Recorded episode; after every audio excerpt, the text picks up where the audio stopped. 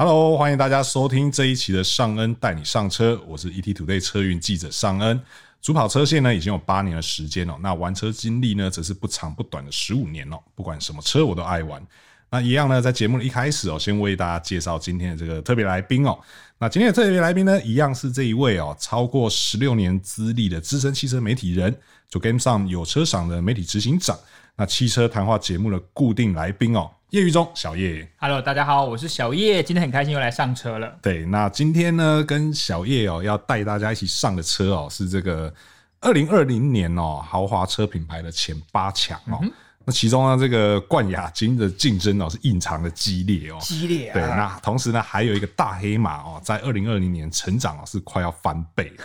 对，那。二零二零年，其实我们在这个大众品牌的部分的时候，已经跟大家提过了。二零二零年台湾车市哦，是这个逆势成长哦，那抢抢棍哦。那过去呢，我们熟知的这个一 A、二 B、E L 哦，全部都有成长哦。那其中这个 Mercedes-Benz 哦和这个 Lexus 的冠亚军之争哦，真的是越来越激烈哦。这个越越打越越越让我们这个战况看得好紧张哦。好看。对对，那而且呢，在二零二零年最让人意外的是，就是这个最佳进步奖。这个最佳进步奖的得主哦，它的销量啊，尽快要翻倍哦。对。不过刚刚在这个录音前，这个有跟小叶聊了一下哦，他认为这个最佳进步奖得主不应该在这份榜单上面。那原因到底是什么？到时候可以讲出来哦。对。对，那听下去，听对原因到底是什么？大家听下去。当我们讲到他的时候，小叶会告诉大家他为什么不应该在这份榜单上面。好，OK，好。那首先呢，一开始哦，就要讲到一个。过得不是那么好的品牌，对，在二零二零年，新年不是要讲吉祥话吗？对，我也想，可是偏偏他就真的在二零二零年过得不是很好。那首先呢，第八名哦是这个 Infinity 哦，它以这个一千零二十三辆哦，市占率零点五趴哦，但重点是。它的衰退率哦是四十九点六趴，好，那小月刚刚说这两个数字如果可以对调，那有多好哦。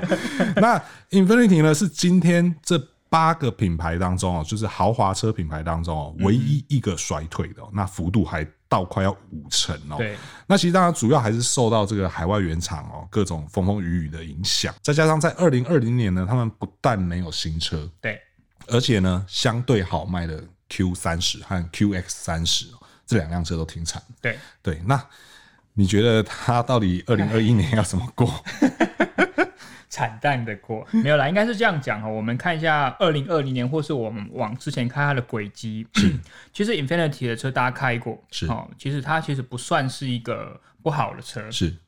但是因为它的反应太慢了，当大家都在小排气量呃涡轮引擎的时候，就是大家把自己的能源效率提高的时候，他们走的速度比较慢。那他们一开始做的时候已经到。QS 五零了，是对不对？是那个很很好的引擎，但是速度慢。对，再来是说你说的 Q 三十也好，QX 三零也好，我们明眼人都知道了，它是跟宾士合作的结果嘛。是。那当宾士那一代的 GLA 停产之后，那 Infinity 没有理由会继续有了嘛？是对不对？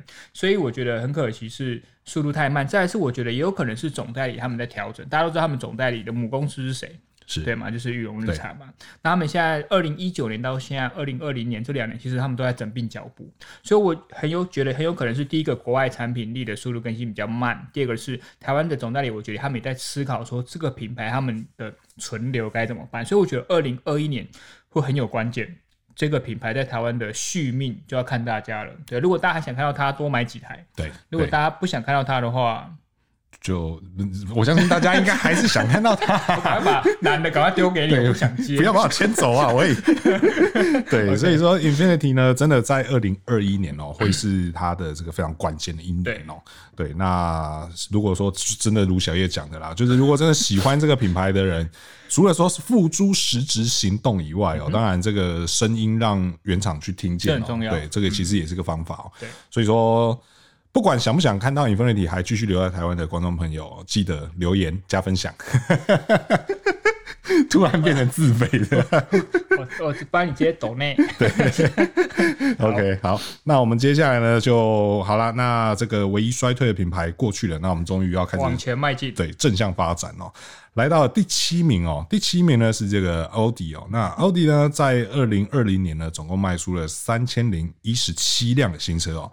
市占率呢，虽然只有一点五趴哦，但是成长率呢，来到了二十二点四趴哦。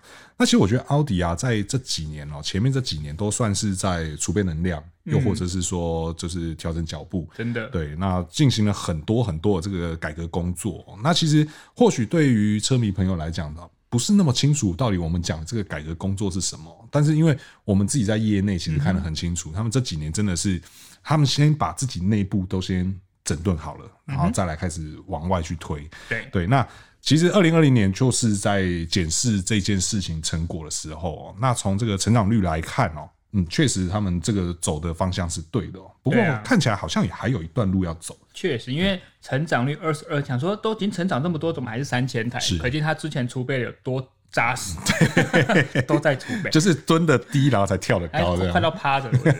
不过我觉得。刚才徐讲的很棒，是他们这几年的内化到底在调整什么？是，我觉得很重要。是，我们就讲讲明的是，奥利这产品力其实基本上没什么问题。是，问题出在是整个我们的经销布局也好，整个的保养维修的能量。好，而且呢，关键是呢，他们新来的这个老也不算新来，也是来了一段时间，他这几年都在努力的去改变，对，改变他的维修品质，整个的水准的提升。所以我觉得这个是很棒，而且这个这个新来的老板他也很。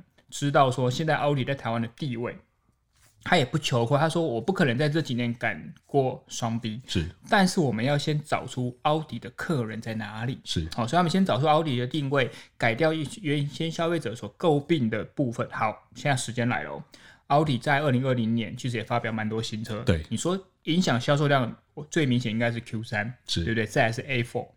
那我相信在呃二零二一年来说，他们的电动车开始到位了，然后还有很棒的一些修旅新的修旅车款，还有一些小改车型慢慢要来的时候，我真的觉得奥迪明年在这个榜上是一定会有，而且它绝对很有可能在好几几个前面这个位置。对，至少它可以再再推进很多，真的对。对，所以说这就真的是继续加油哦，现在做的事情非常的对哦。，OK，那我们接下来很快的就来看到了第六名。好，第六名呢，就是这个来自德国的保时捷修理车部门啊，不对，等一下，这个不是这样子哦，对，先让我把数字报完，对，我后面来跟你分享，它真的不能叫做修理车部门，对，OK，那后续呢，在二零二零年哦，卖出了四千三百五十四辆新车哦，是，那市占率呢是二点二趴。成长率呢也来到了十五点一趴哦。那其实保时捷在全球来讲哦，在二零二二年受到疫情相对是小的，因为就我知道是他们全球销量大概只掉了五个百分比而已，真的很厉害。对，相对是少的。但是呢，在台湾哦是成长十五点一趴哦。对，这个真的是靠着我们防疫工作做得好哦。他说靠着我们买，没有啦，吓我一跳。对，也也确实啦，台湾人真的很爱保时捷。对对对，那。你刚刚提到说他们是修理车部门，对不对？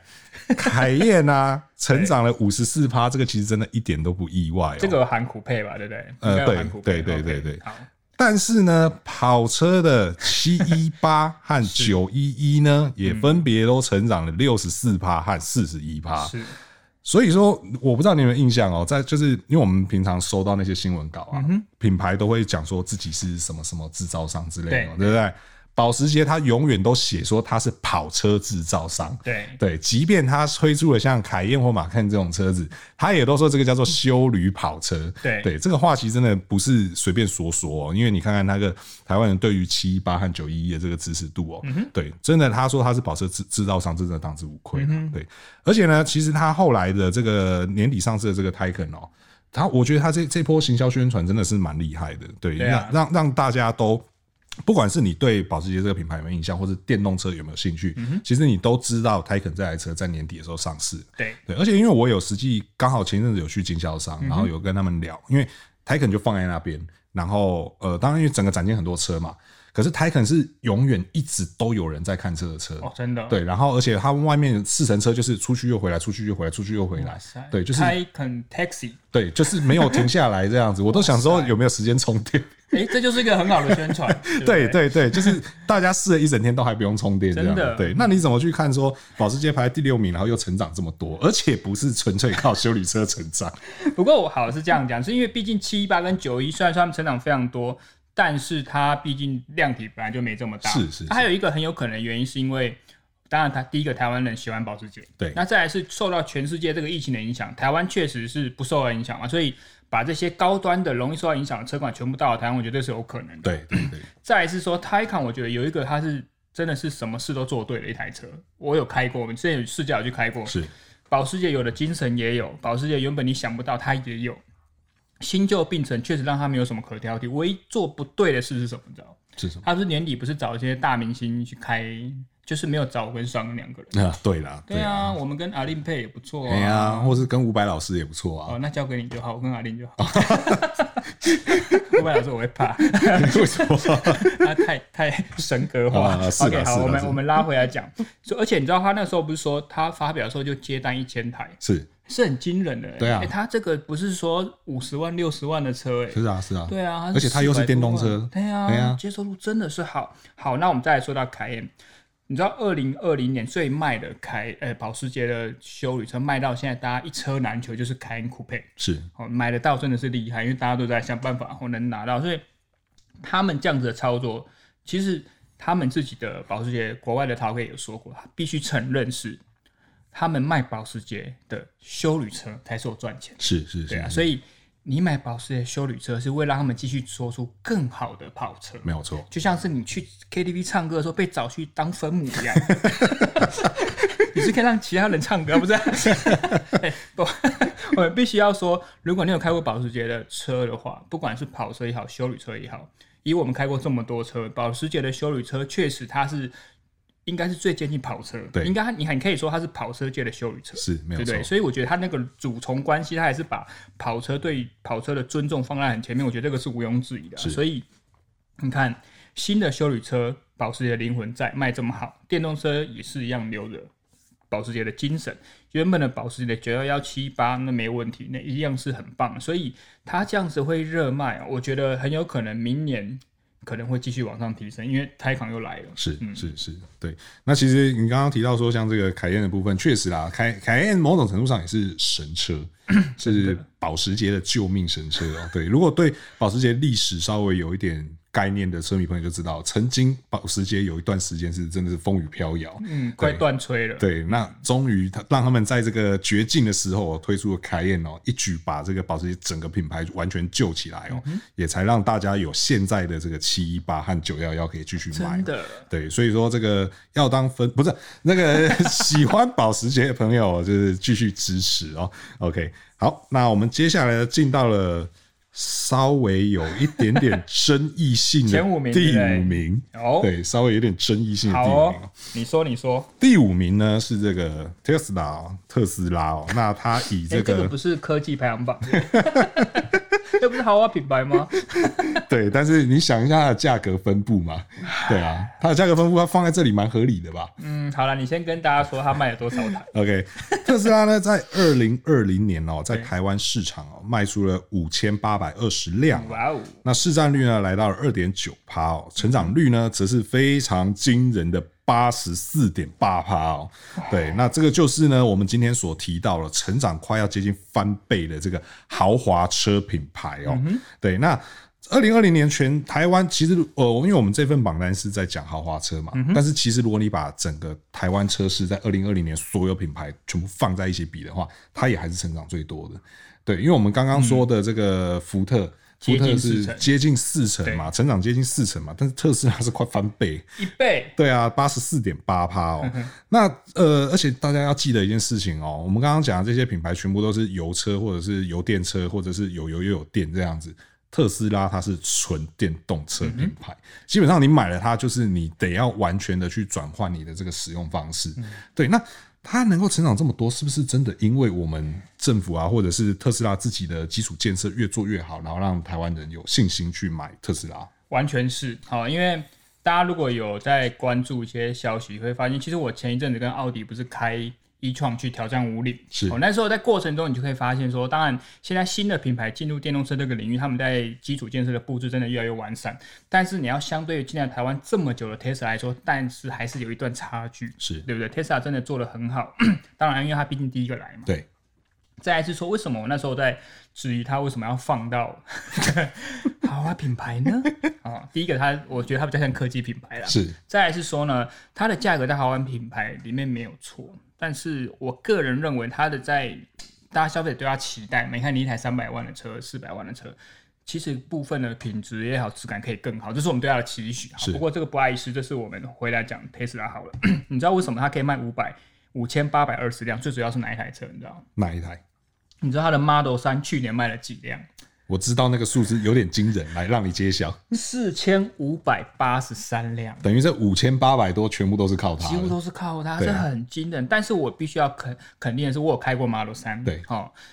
以开以前我们对 Tesla 可能什么组装品质不好什么，可是当你在一百五十万这个级距有这样子的加速表现的时候，其实你觉得之前的瑕疵都可以算当做没看到，当做没看到。好、哦，这个是其一。再来是说呢，但是我们要看哦，第二名是什么？Model X 是去年也卖了一千零三十八辆，是其实也不错，因为毕竟它是修旅车嘛。那第三名就是 Model S，毕竟它是四门比较大的一种跑房车，那卖了一百九十八辆，是啊，所以我们这样看下来发现说，它所有的组成都在 Model 三，是好，但是。呢，也不要忘了我们刚才讲那个 Taycan 它接的一千台，对，哦，所以很有可能在电动车它会威胁到 Tesla 地位，对。但还有一个好消息是 Tesla 有两个武器嘛，第一个是二零二一年它会有 Model Y，是，哦，可能在第四季会来台湾，它可能会比 Model 三价格更吸，而且它又是修旅的设定嘛，对。再说你也知道 Tesla 有一个压箱宝，哪一个？卖不赢我就降价啊，对不对？所以很有可能呢，他。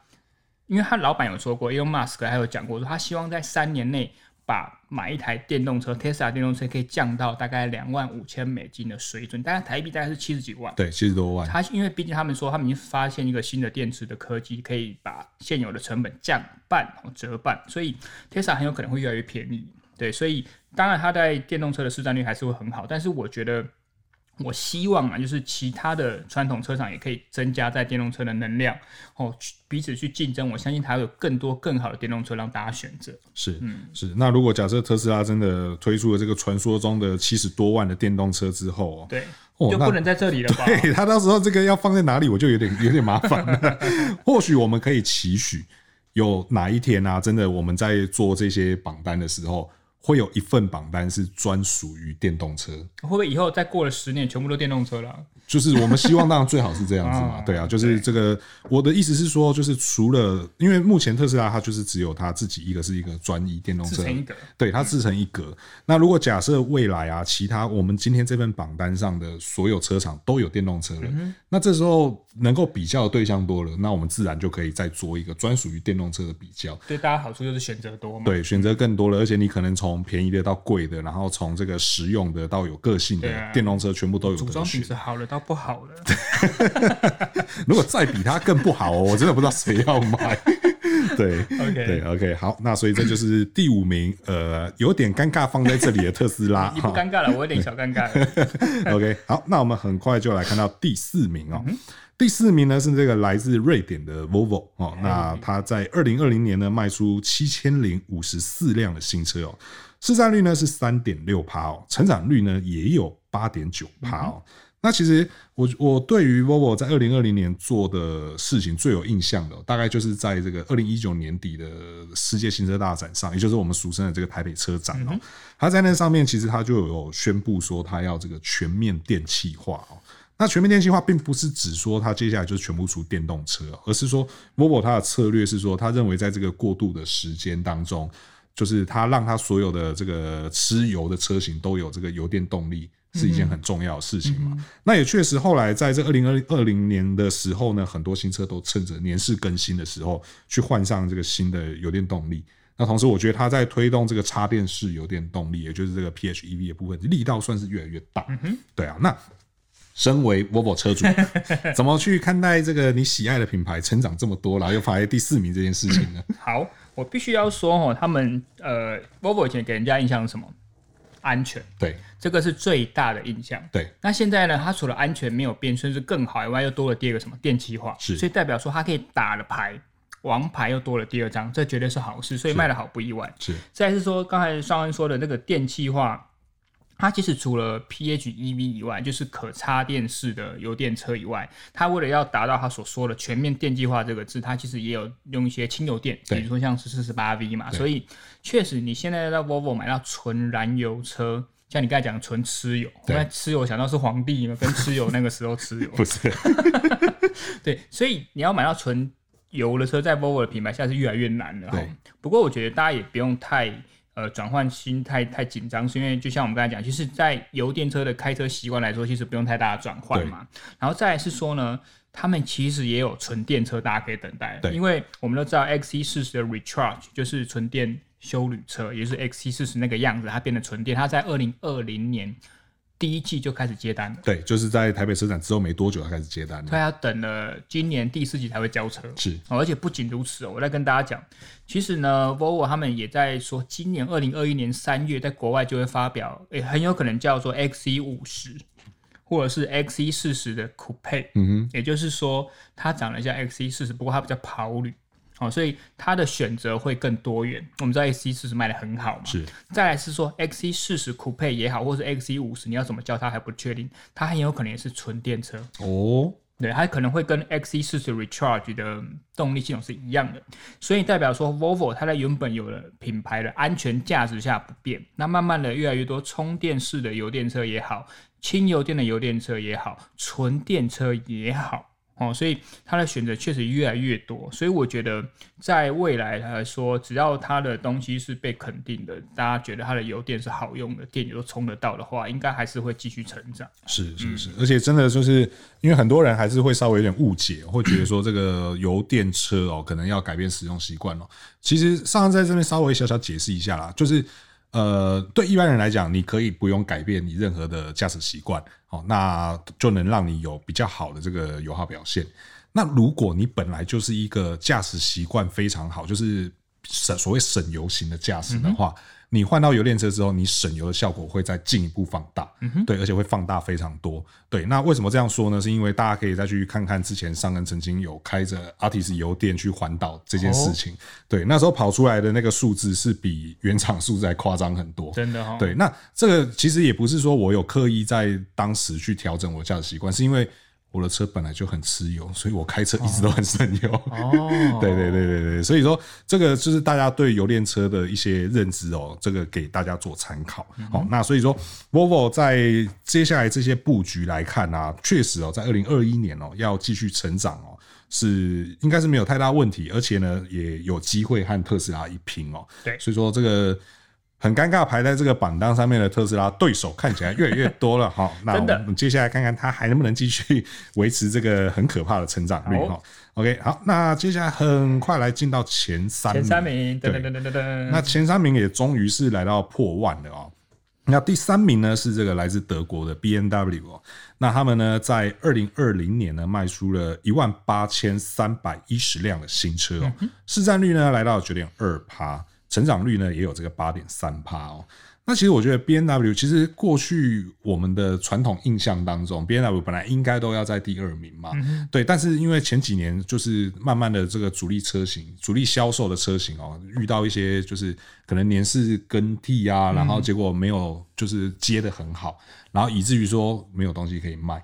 然后，所以让它就啪啪啪啪就掉下来了。那再加上就是现在的第二名啊，又成长的非常多，而且真的是很很强劲的对手，所以让 B N L 去排到第二名哦。那在二零二零年之所以能成长八点三趴，我自己的看法是说。他终于他的这个新车型都更新完了，然后都陆续到位了，所以让他可以有这么多的成长，而且下半年又噼里啪啦一大堆新车，有够多。他们最夸张的时候，我记得是一个礼拜办三场记者会。对啊，吓死我了。对啊，然后这各式各，然后再加上各式各样的特试车。嗯、对啊，那你怎么去看说他们排在这边，然后二零二一又会有什么样的好表现？好，我觉得现在 BMW 终于转回到比较好的上风处，是因为像刚才尚恩说的，你觉得他们之前掉下去是因为有些。青黄不接的状态。对，那我的看法还有另外一个，就是说，是你记不记得宾士那时候在改款的时候，那个应该是说上个世代比较接近这几年的时候，他们换到整个大屏幕的时候，大荧幕，对，大荧幕那个时候，你会对消费者来说它是很有感。对，我今天买到一台新的宾士车。对，可是前几年的 BMW 新车，你坐进去觉得，嗯，我是一台 BMW 好像是以前差不多的 B N W，对，我看不出来改哪里，这是一个很大的关键嘛，对，不对？所以我觉得。当然，车厂都有在推陈出新，没有错。但是有些消费者他并不像是有些读者会每天的去关注车厂的消息，那他可能就会认为说，我觉得感受度不大。所以感受度这件事对我来说是 B N W 这几前几年比较失利的原因。是，但这几年呢，很明显它都很明显的改变。比如说我说那个四系列好了，哇，那个车头的水箱护罩，那个大鼻孔，哇塞，那比我脸还大，我脸都我脸都那么大，不 好，可是我觉得关键是呢，它确实让大家觉得 BMW 不一样。是。再来是说呢，前几年它被宾士可以说是一直压着打，对，所以他们在配备也好，价格也好，其实很现在这几年真的是很具诚意，所有都是配好配满，对，几乎像以我们讲最目前比较常讨论的 ADAS 系统好，几乎现在 BMW 每台车都是满配的，对，好，所以这几年 BMW 成长的很快，是，再来就是说那个双方有讲到是呃有些中央车款，比如说像三系列好，三系列。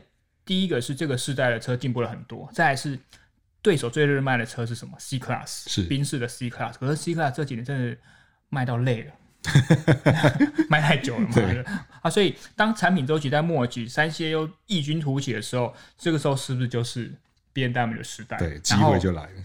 再加上另外一个主力车型是五系列跟 E Class 的对决，对，好对，所以这个这个东西我觉得就五五破了。那还有一个关键是，我觉得现在。B N W 唯一要改善的是什么？我们知道宾士现在最热卖的是 G L C，Lexus 最热卖是 N X，是。但是 B N W 的 X 三也好，X 四也好，在这方面是比较居居下风的。是。所以只要把这一块补齐的话，我觉得 B N W 很可以很有机会跟 Lexus 或宾水一拼，因为毕竟大家现在都买休旅车嘛。是。对啊，所以我觉得最主要是在中型 S U V 这一块，只要 B N W 可以补足战力的话。挑战前两名绝对没有问题。是，嗯，那刚刚小叶提到了这个三系列哦，这边上面有一个数字哦，就是它在这个二零二零年哦，总共卖出了两千八百二十辆哦。那所以也确实哦，三系列是这个 B N W 现存的这个车所有车型里面当中，算是一个非常重要的一个销售主力哦。对。但是真的就诚如小叶所说的哦，就是这个 X 三跟 X 四，嗯，它如果竞争力哦能够再提升哦，和这个 NX 啊，还有这个宾士的 GLC 哦，来一个正面对。学的话，对，相信他的这个成绩哦，应该是不止如此哦。对，因为我们刚刚讲到的，他这两个对手，主要对手，他们都是二字头，嗯，对。但 B N W 目前还在这个一一字头，是这个一万八千三百一十辆哦。对啊，所以希望它能够这个战力一举提升，然后让它也挤进这个二字头的俱乐部。如果战力提升不了，毕竟是原厂的，如果台湾没关系，就跟 S 卖一样的价格就好，是是这样子，没有卖不出去的车啦，就卖不出去的价格。但这样子，因为你知道 B N W 现在，因为范德现在是上市上柜公司，嗯，对啊，所以我相信他们。这一部分可能也稍微有点压力在。哎呦，这个观点不错。对啊，一般可能就大家比较不会想要这一块。对啊，对啊，因为他们目前已经上市上贵了嘛，所以要需要交代的人就更多了。需要交代，tape 而不是那个交代。对，OK，所以说 B N W 的话，大家可以再期待看看啊，看二零二一年有没有机会哦，挤进这个二字头。好，OK，好，那接下来呢，我们就只剩下两个名次，同时也是这几年哦，在这个豪华车品牌当中竞争异常激烈的。两个品牌哦，对，那第二名呢是这个来自日本的 Lexus 哦，它在二零二零年呢总共卖出了两万两千六百七十八辆新车哦，市占率呢也来到了这个十一点四趴哦，那同时呢它的成长率哦还有一点七趴哦，嗯哼，那其实二零二零年哦 Lexus 啊，我们刚刚讲说它卖这个二点二万辆嘛，但是呢它光靠 NX 这一部车就卖了九千台，对对，而且这个也让它挤进了这个所有车型那个新车销售当中的这个排行榜里面嘛。对，那呃，在如果说它今年，你觉得它今年到底这个大改款会不会来？嗯，只有只有你吗？好，我们先讲二零二零年。好，你看哦，二零二零年，你我们回想一下，Lexus 发表什么新车？嗯，除了 L M L M 以外，再就 I S 吧，小改 I S，对，还有 L C Coupe，呃，对，还有敞篷，对对对。对，敞篷敞篷，对，这三款算不算是卖大量的车？都不算，哎，但是我觉得 L M L M 我们待会再讲好了，对，L L M 它也有一定量，虽然说在这个两万多辆里面，它不算是小嘛，对，算小，所以代表说 Lexus 在二零二零年没有一台是真的会大卖的新车上市，是，所以他就挤进了第二名。是，所以你看 NS 有多重要，是对不对？那 NS 为什么会这么重要？是因为在刚才我们说的。现在是 E A 二 B E L 好长，我们 E A 二 B E L E V E T 好了，前五名都讲完了，都还都等。好，我们说的一前面的宾士也好，B M W 也好，是他们在同对手没有一台车，没没有一个车款，它同比如说叉三 G L C 好了，没有一个是卖一字头的嘛？对对，G L C 哎 M S 可以卖到这样子，毕竟是它的价格是很棒的，是对不对？所以我觉得像你回答你刚才的问题，我觉得一定要了，嗯，因为这个是他们的。Lexus 的王牌是，如果你 NX 再不赶快把新的车型来，你真的是靠价格的话，对于这个品牌，我觉得长久不是个好事。是，因为毕竟它已经是豪华品牌了，对，对不对？你除了价格很重要，它的保养维修价格或者它车新车价的价格也好，你在主要的产品你要必须让它推陈出新。就像我们刚才讲的，推陈出新，有消费者的感受度是很重要，这是第一个啦。所以我觉得 NS 必须要赶快。换一下了，好不好？是，嗯，对。那刚刚提到说这个 L M，我觉得要分开来讲这件事情，是因为、嗯、为什么要分开来讲？因为我觉得 L M 啊，它虽然说只有一千多台嘛，我记得是一千多台，嗯嗯嗯，因为整个配额就是这样子。对啊。那因为它是在就是二零一九年底的台北车展上开始卖的嘛，是。然后在二零二零开始陆续交车嘛，没错没错。所以说，即便它这个一千多张的订单全部交完，其实。对于两万两二点二万辆的这个总销量来讲，并不是非常帮助非常的多。嗯、可是你有没有注意到啊？就是 L M 的能见度好可怕，很可怕啊！对啊，台北市几乎还是我们都认成 Alpha 跟 L M 认错，不是？不是，我都有认真看，因为我有跟你一样的问题。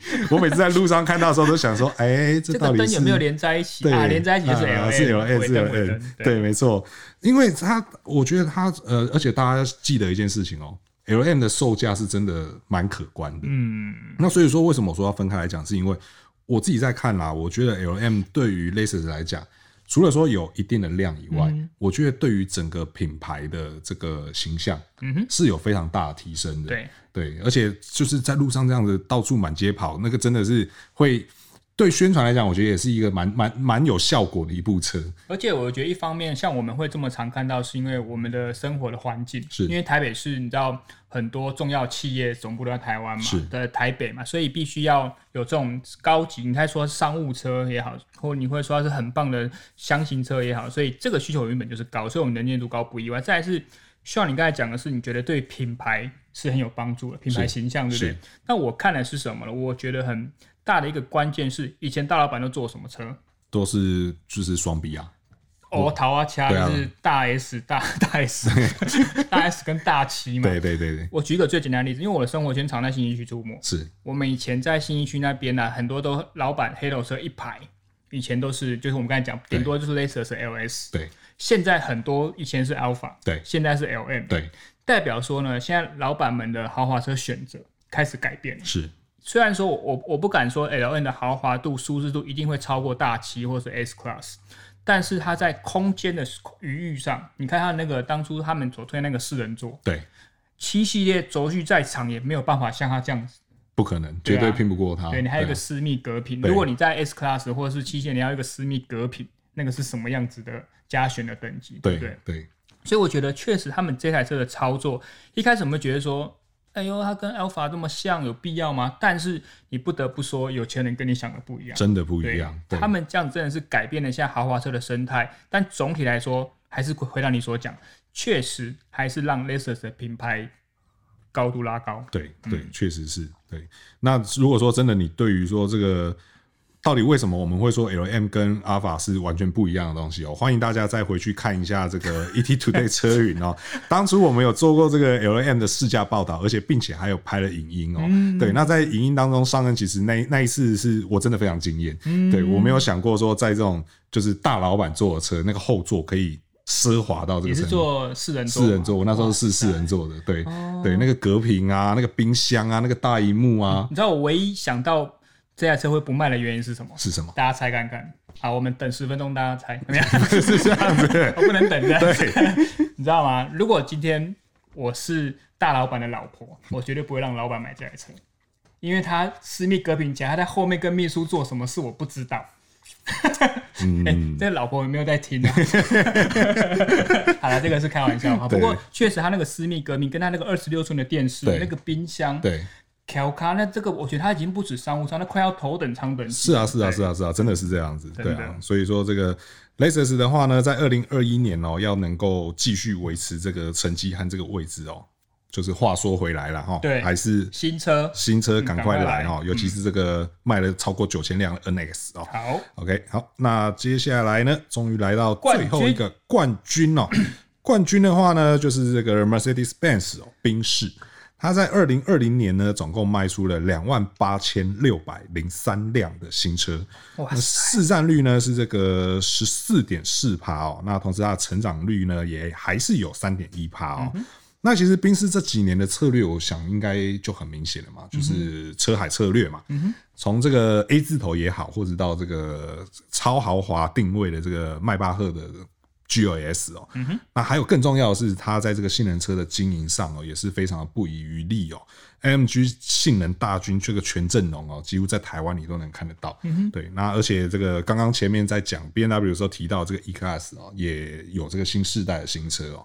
对啊，那你怎么去看说这个宾士还能够在这个豪华市场当中持续的成长，然后同时也能够卖到这个两万八千辆？好，我觉得宾士一个优点就是说，相较于 Lexus，它的车型选择多，对，非常多。上刚你刚才讲它是车海战术嘛？是。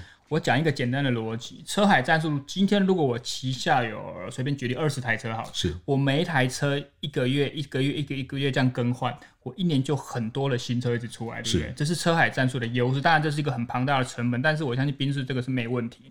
所以你会让消费者是觉得说，宾士它是有一直新的能量。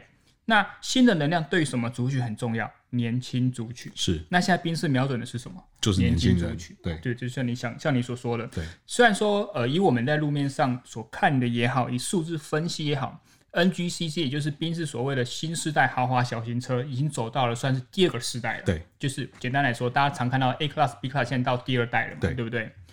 但是呢，呃，你会发现第二代好像没有第一代声量来的大。但是他们很聪明的是，他们一样在推更多的。像 GLA 以外，GLB 也来了。对，所以呢，他不断的用，你只要走进去宾士，基本上你什么都挑得到了。对，哦，很贵的修旅车，很厉害的跑车，很入门的掀背车，你都挑得到。对，它就是让你走进去这个展间，你就出不来。没错，对，单子一定要签了才可以给我走。就是、门口粘那个。粘苍蝇那种板子，你 就走不出来。不是，对，所以我觉得机海战术对他们来说很重要的。是，所以就算说他们的 NGC 可能销售能量没有像当初想的这么好，但是因为透过很多车型，那但是我觉得他们有一些隐忧，是，就是像说，比如说 C Class。这个是招牌，对哦，你要想办法继续推陈出新，就像我们刚才讲，对。那 GLC 跟 GLC Coupe 这是他们销售主力，我觉得这个没有问题，因为他们其实之前的小改款，其实我觉得大家也蛮支持的，因为毕竟这个车型就是卖的这么好。但是我觉得顺带一提的是，因为这个宾士的光环真的太抢眼了，所以造就了除了总公司以外的其他的一些那个叫做什么外汇车商，对，哦对，所以。你你能说这个数字外汇车商没有一些帮忙吗？我们打开天窗说亮话，确实是有啊。但是对于宾士来说都没差，是因为宾士是分公司。对，再怎样都是成就于它这个品牌实力，所以台湾人喜欢。宾士是毋庸置疑的，只是在这个数字上，如果我们刚才讨论那个数字，把它这个外汇拿掉，它跟 Lexus 我觉得会站得更激烈。对，这个也是 Lexus 经常拿出来 diss 的地方。哦，这我不知道。然后把它撇清。不是啊，因为 Lexus 确实之前很常拿这件事情出来讲，尤其是在因为为什么我说他们。竞争的异常激烈，对啊，我是在等你会不会讲这个梗？对，是因为 Lexus 他真的这几年很常拿这件事情出来 diss 宾士，对，对他，因为他因为我们都知道 Lexus 事实上是没有外汇车这个东西，因为那个原厂的价格就很漂亮，对，所以说做外汇并没有什么空间可以去操作。那相对于这个 Mercedes-Benz 来讲啊，因为大家真的太喜欢宾士了，所以其实有很多。可以去操作的地方，让这些外部的厂商哦有一些利利利润可循哦，所以让他们愿意去进这些车子来哦。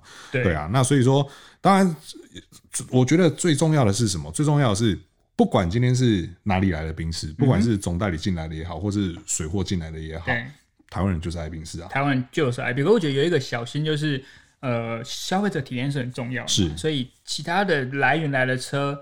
不要损害到宾士这个品质面的光环，我觉得这个是很关键的。是是是，嗯、对啊。那其实对于宾士来讲，或许喜欢宾士的朋友，当然有些人，因为呃，我知道很多人去买，其实我觉得买外汇车的人大概就分，我觉得大大大部分来讲就大概这两种吧。例如全带跟没有全带。是他说的哦，不是我说的。对对，其实这个很现实的问题，真的就是这样子。对，有就两派人嘛，一派人就是我想圆梦，可是我没有钱，能力比较不足。对，然后另外一派是我想圆梦，我有钱，但是我比较斤斤计较。哦，对，我就不走延长路线。对对对，我觉得说，因为就啊，就回到我刚刚说的嘛，反正都是宾士，对对，都是宾士出来的车，所以说就是我觉得不管说怎么选，反正。我有省到钱就好。对，因为对于多数消费者来说，他他只要宾士嘛，他的亲朋好友也不知道他是怎么来的。对对对。但是现在越来越多人知道怎么来的。对 对啊。还有听说现在买外汇车的人还故意就是不改成总代理的样子。对对对对。我就觉得我就是买外汇车我卡跳。对对对对。这这是一个很很很好玩的生态，但是也因为它的品牌光环，让这个市场会有这么多的花样。我觉得也是我们茶余饭后一个很好的话题。对。那说到茶余饭后，你猜二零二一年结束一二名谁会是第？二零二零年。到二零二一年的变化，二一年哦，我觉得二一 Lexus 有没有机会啊？除非 NS 啊，除非 NS 进来哈，对，NS 进来就有机会跟他拼。真的哦，那降低很精彩啊！对啊，那我们现在开始祈祷 NS 赶快来。真的要赶快来，对，反正都已经站了这两三年，站的这么精彩了。如果没有来的话呢？二零二一年我们还是会来这边报，对，完全没有报 我们也不能怎么样啊，对不对？他就没有来啊。OK，但是如果希望新 NS 来的朋友怎么做呢？哦，就是记得。在我们的节目留言哦，说你希望这个新的 NS 来哦，那一样哦，就是我一样在这边做这个承诺。如果留言真的够多的话，我真的会把这些留言哦转达给何泰的长官看，上达天听，对，没有天听，也没有上达天听，但是就是给他们做一个参考啊，真的真的。让大家让他们知道说，哎，其实大家是很期待这些新的东西来，而且透过这样子，我觉得我们买方跟卖方才是平等，互相的交流，我觉得这才是一个健康的市场，是没错。OK，好，所以呢，今天的节目呢，就跟大家介绍了这个二零二零年哦，在台湾哦，豪华车品牌的前八强哦。那如果对于我们今天聊的这个内容啊，有任何问题啊，或者意见想和我们一起讨论哦，都欢迎在留言提出来哦。那还没有订阅的朋友呢，也记得赶快订阅哦，这样子呢，才能够收到我们第一手的这些最新情报哦。那我是尚恩，我是小叶，那我们就下次再见喽，拜拜，拜拜。